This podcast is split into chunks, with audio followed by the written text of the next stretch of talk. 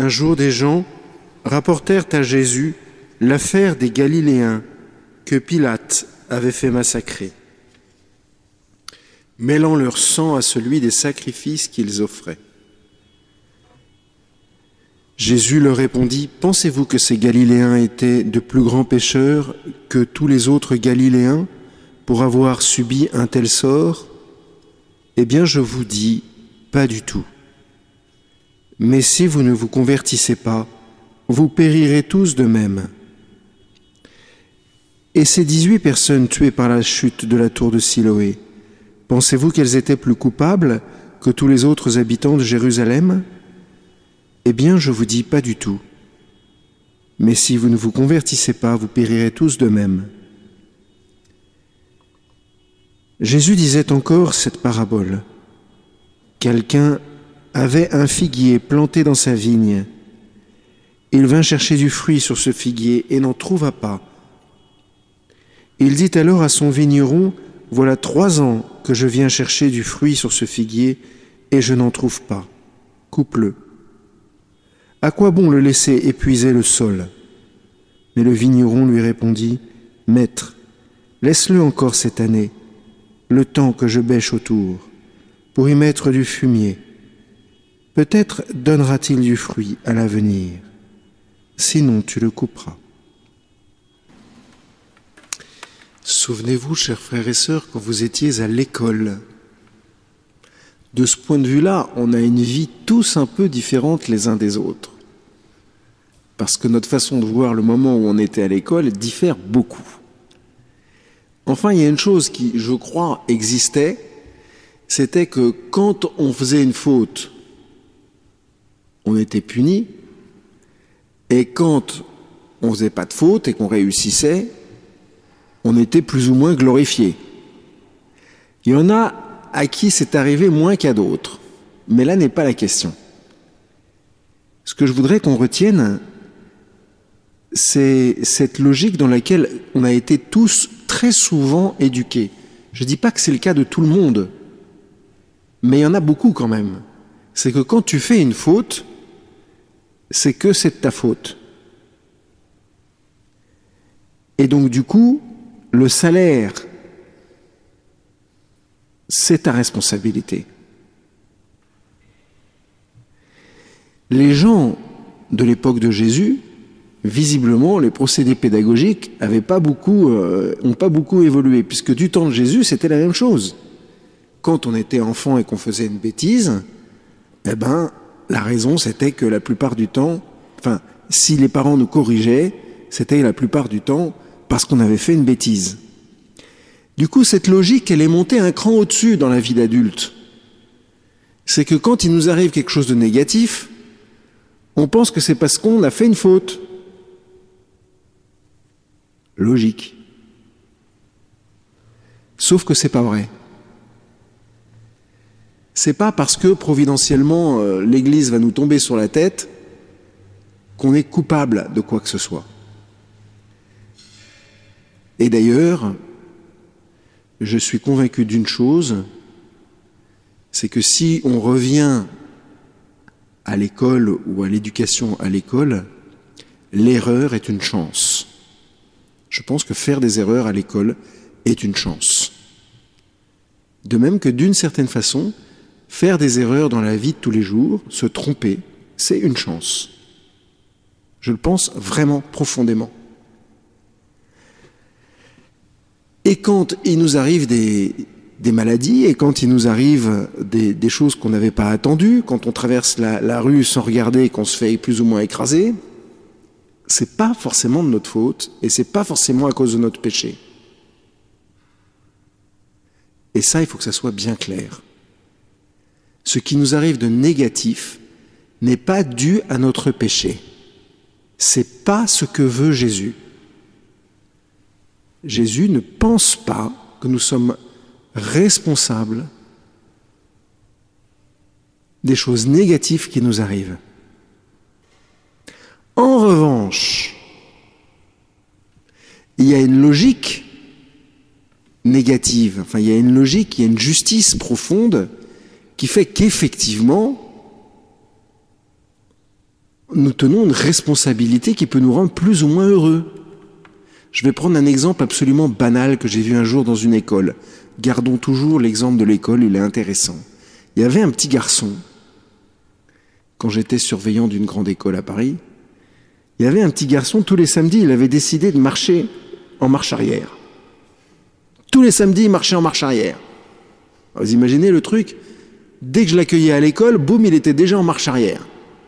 Et il était en marche arrière comme ça jusqu'à la sortie de l'école.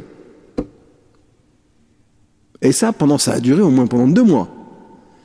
Au bout de deux mois, vous savez ce qu'il a fait? Il a décidé que tous les samedis, c'était l'homme invisible. C'est-à-dire qu'il n'était pas visible. Alors les psychologues seront très intéressés par le cas. Toujours est-il que il a bien fallu un moment essayer de lui expliquer que ça pouvait lui apporter beaucoup de tristesse et beaucoup de malheur cette situation de pas vivre dans la vérité telle qu'elle est et dans la loi tout simplement qui consiste à penser que pour avancer il faut mettre un pied devant l'autre ainsi de suite et que être visible c'est aussi vachement sympa. Donc tout ça s'est réglé un jour à la cantine, un jour où il était avec son plateau. Bah, j'ai fait comme s'il n'était pas visible et du coup son plateau a valdingué partout. et croyez-moi, il n'a pas mis longtemps à comprendre qu'il valait mieux être visible qu'invisible. Pourquoi je vous raconte cette histoire? Parce que nos actes ont des conséquences. Et effectivement, marcher à reculons dans la journée, ça finit par pas être très agréable. On ne peut pas vivre comme ça. Considérer qu'on est invisible, on ne peut pas vivre comme ça, puisqu'on est visible. Ce que j'essaye de dire, c'est que la vérité de notre vie, plus on vit en, vie en vérité, plus on est heureux. Moins on vit en vérité et moins on est heureux. Il y a une sorte de justice profonde. Mais ce n'est pas encore ce que Jésus veut dire avec cette histoire de la tour de Siloé. Donc retenons bien, d'abord, un, ce qui nous arrive de négatif n'est pas lié profondément à notre péché. Même si, deux, nous portons la responsabilité de la façon dont nous vivons. Celui qui boit trop d'alcool, eh ben, il va finir par être malade.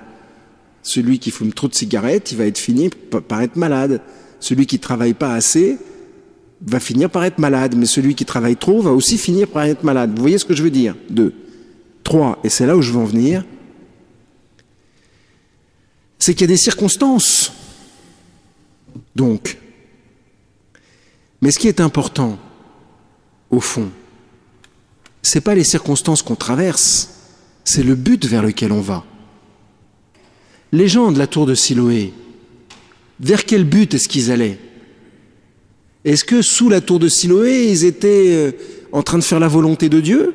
Ou est-ce que sous la tour de Siloé, ils étaient en train de, de faire n'importe quoi? C'est là la question. Peu importe au fond si le toit de nos églises brûle. J'espère que je blesse personne. Ce qui est intéressant, c'est de, de voir ce que le Seigneur va faire avec cette situation.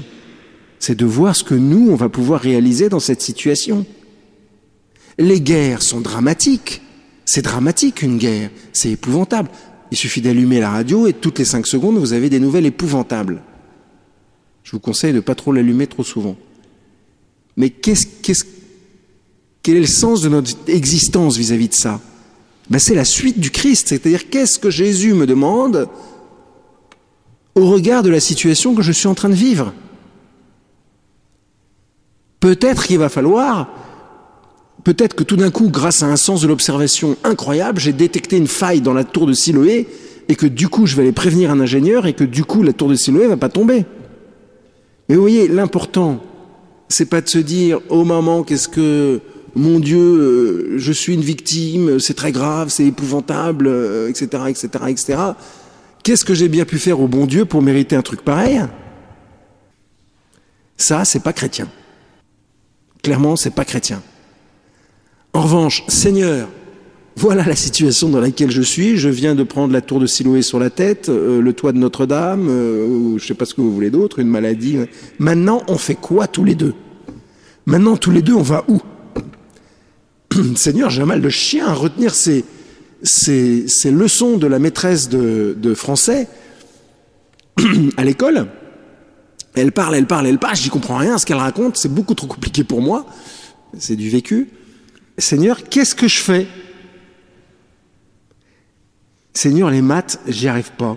Dès que je commence à travailler avec les maths, au bout de dix minutes, mon cerveau se bloque. Et du coup, comme il se bloque pas longtemps dans le sens des maths, il, va inventer des tas de trucs. Ben, Seigneur, je fais quoi avec ça? On va où, Seigneur, là? Et le Seigneur qui est vivant et ressuscité, et qui vit avec nous et qui connaît toutes nos situations, va nous dire. Soit il va nous dire, bah, accroche-toi un petit peu quand même avec les maths, soit peut-être qu'il faut trouver une autre solution, peut-être qu'il faut changer de prof, peut-être qu'il faut en parler avec papa et maman, peut-être qu'il y a un truc que tu n'as pas compris, toi, dis donc.